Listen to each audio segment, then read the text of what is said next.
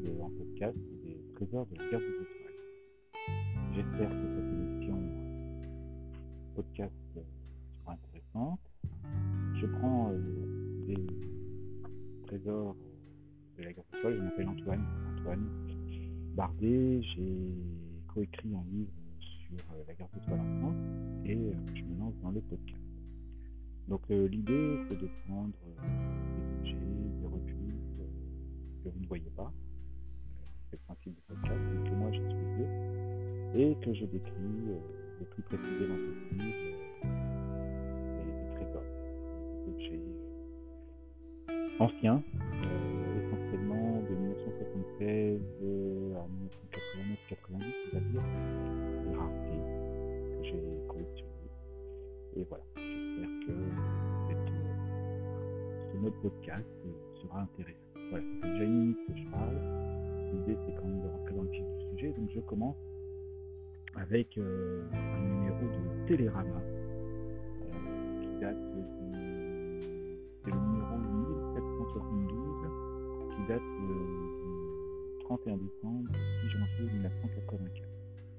Donc, pour situer, on est après la première trilogie. Hein, votre est sorti le 19 octobre 1983. Et euh, ce numéro euh, qui sort euh, donc 28 décembre 1983 et de la Télérama 1772, 6 francs à l'époque, a en couverture rien qui laisse transparaître la question de, de la saga Star Wars, la guerre d'étoiles antérieure, et on a avec main la bonne année avec des gens qui dansent, c'est tout sympa on feuillette le magazine avec des publicités pour la bière, euh,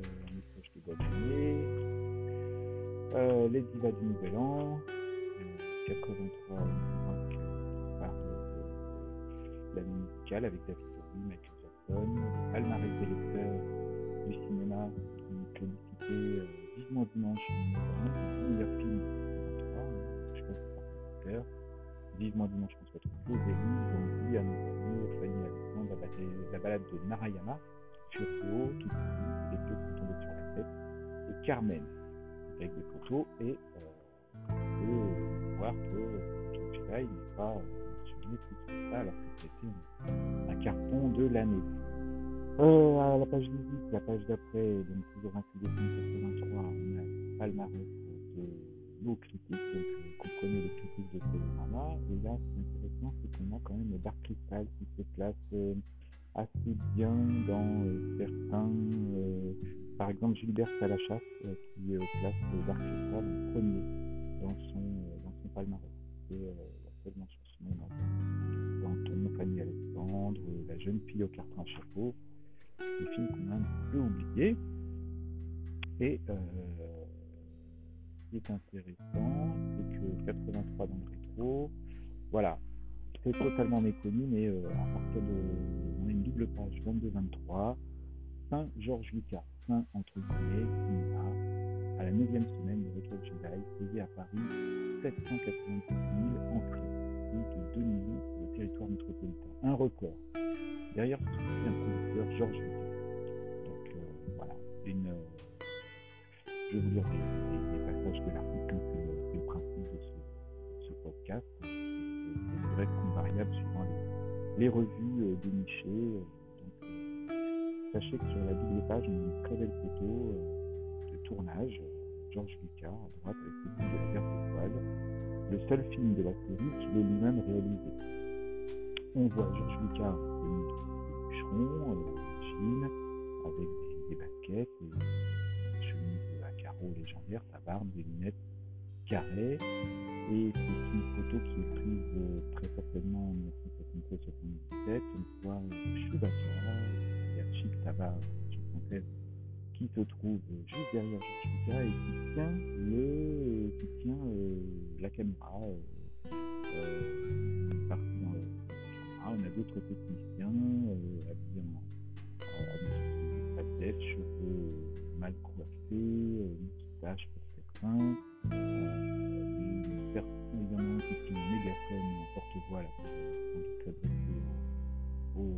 Et voilà, cette photo est ciblée Henri Cartier-Bresson. ce qu'on trouve un petit peu étonnant.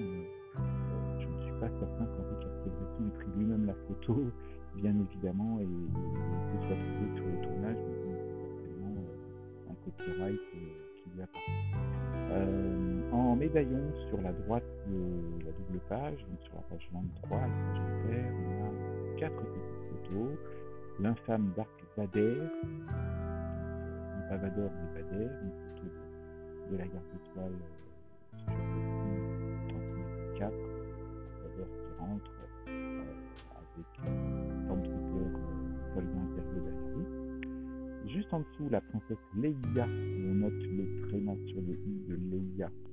Euh, c'est la photo classique qu'on retrouve sur les, sur les notamment de, figurines, où elle se trouve des, cercles concentriques. Euh, une photo qu'on voit pas d'ailleurs dans les films tout à fait comme celle-là, et une photo euh, dont on aura l'occasion de reparler, puisque pour moi, elle a, très fortement inspiré euh, euh, Kukai. Euh, voilà. La, princesse blonde tient tout le temps dans Sam Kukai, et, qui a toujours, toujours cette pose qu'on retrouve, qu'on voit en premier avec Carrie Fisher tout en dessous, une troisième photo, on en a quatre. La troisième photo, le tournage de Star Wars Star Wars écrit en un seul mot en Italie. Et là, en fait, on voit des, des des soldats impériaux des neiges en train d'activer un, un, canon dans dans la scène de l'Empire contre-attaque où, euh, le faucon Millennium qui décolle de la base de Hoth. Et tout en dessous, une photo euh, sous-titrée Luke Skywalker et Leia, encore une fois Et là, c'est la photo du film où euh, Luke euh, vient de, quitter le, le, faucon, vient de s'évader de, l'étoile noire, l'étoile de la mort, de avec gars qui le, qui le réconfortent euh, suite à la mort de Ben Kenobi. Voilà. Donc euh, cette double page est suivie en fait oui, une, 24, une page 24, donc en fait un article de 3 pages en tout.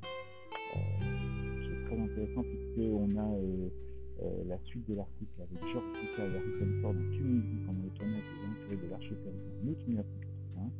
Euh, une photo méconnue, on va dire, hein, qu'on voit pas partout.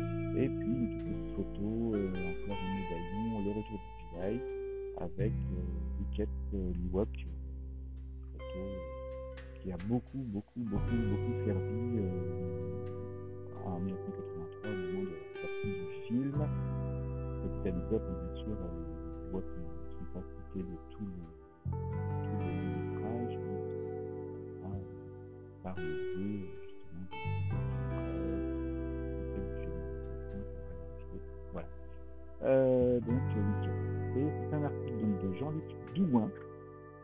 Euh, avec encore euh, donc des plus encadrés une brillante carrière qui revient sur la carrière de euh, avec un producteur heureux euh, qu'on en juge par ses chiffres, donc avec les, les, les coûts de production de la Garde étoile, l'Empire contre-attaque, de l'Archevalier, et les coûts euh, de, de enfin, les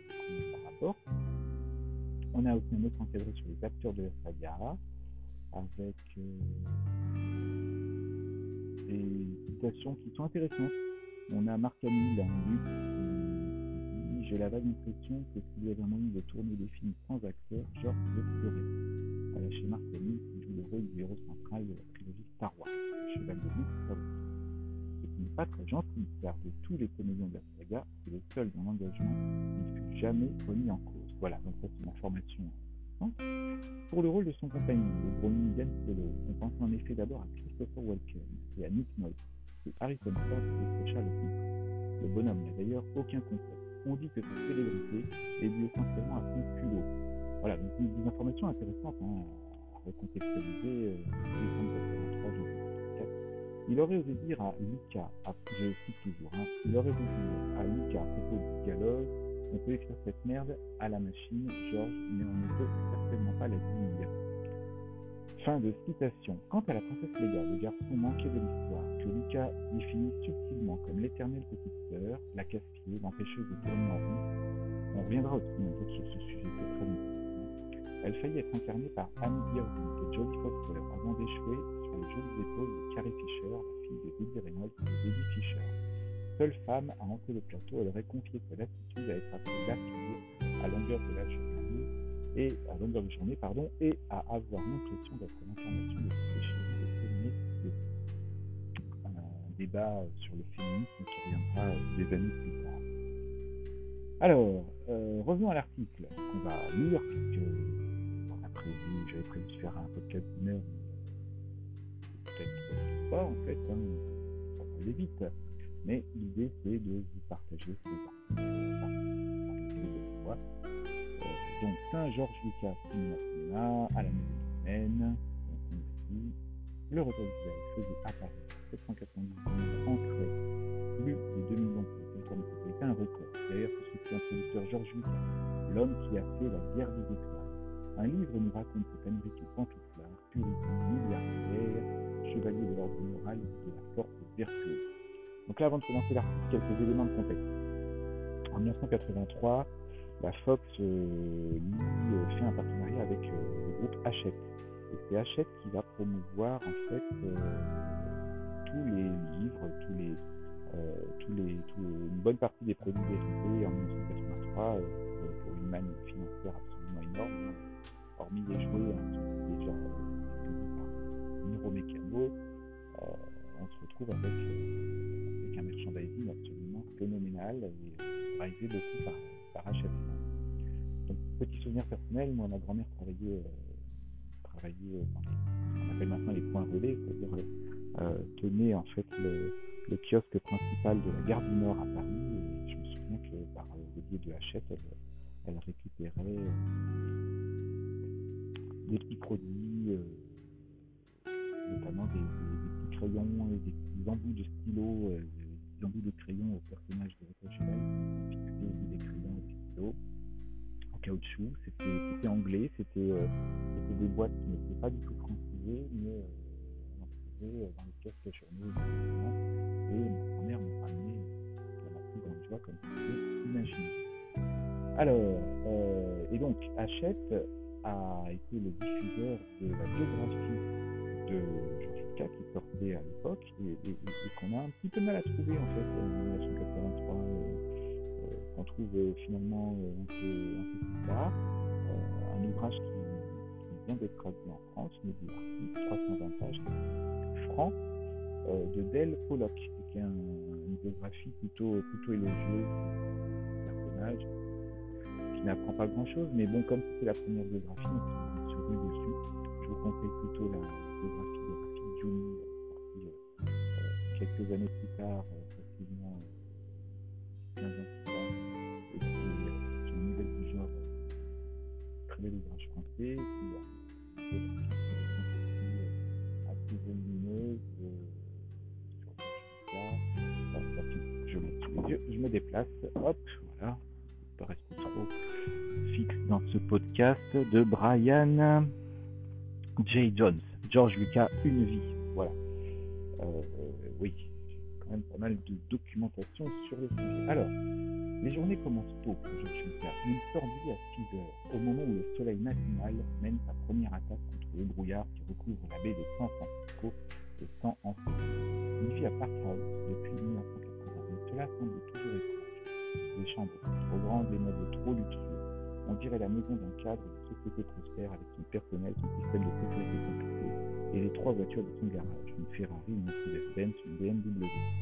Mais Marcia, qui dort à côté de lui, une Gana, son fils aîné, qui l'attend, et sa fille Amanda, qui remis dans son berceau, rappelle à Lucas qu'il est effectivement un cadre qui a réussi. Il est temps d'aller passer un autre jour au bureau. C'est à peine croyable. Mais vous avez bien lu, les lignes qui précèdent ne sont pas sorties de l'imagination déréglée d'un parodiste de Jacqueline Touzan ou Barbara. C'était des lignes entre en italique, bien évidemment, des citations de l'ouvrage, hein, mon intervention personnelle. Je reprends l'article. Elle tombait les bien d'une biographie sérieuse, entre guillemets, de Georges Lucas, l'homme qui a fait la guerre des étoiles. Ça vous un homme, écrite après 60 heures d'entretien par un journaliste du Los Angeles Times, l'un des rares journalistes amis sur le plateau du Retour de. Ben dis donc, entre parenthèses, et euh, dans la les 295 pages de cet ouvrage viennent d'être traduits en France par euh, Del Pollock, édition Hachette, 320 pages, 85 francs. Ne sont hélas pas toutes du même tonneau, mais elles offrent d'autres satisfactions. Ainsi se propose ici ce nouveau navet de cinéma américain. Peut-être un jour serais-je capable de tourner un film dont je serais fier. En quelle année la contenu Ainsi que de multiples détails sur sa personne. Son œuvre est mondialement appréciée. À quoi ressemble le bonheur À Monsieur Tout Voilà je vais m'arrêter là, je vais faire un je vais prendre ce podcast avec quelques articles.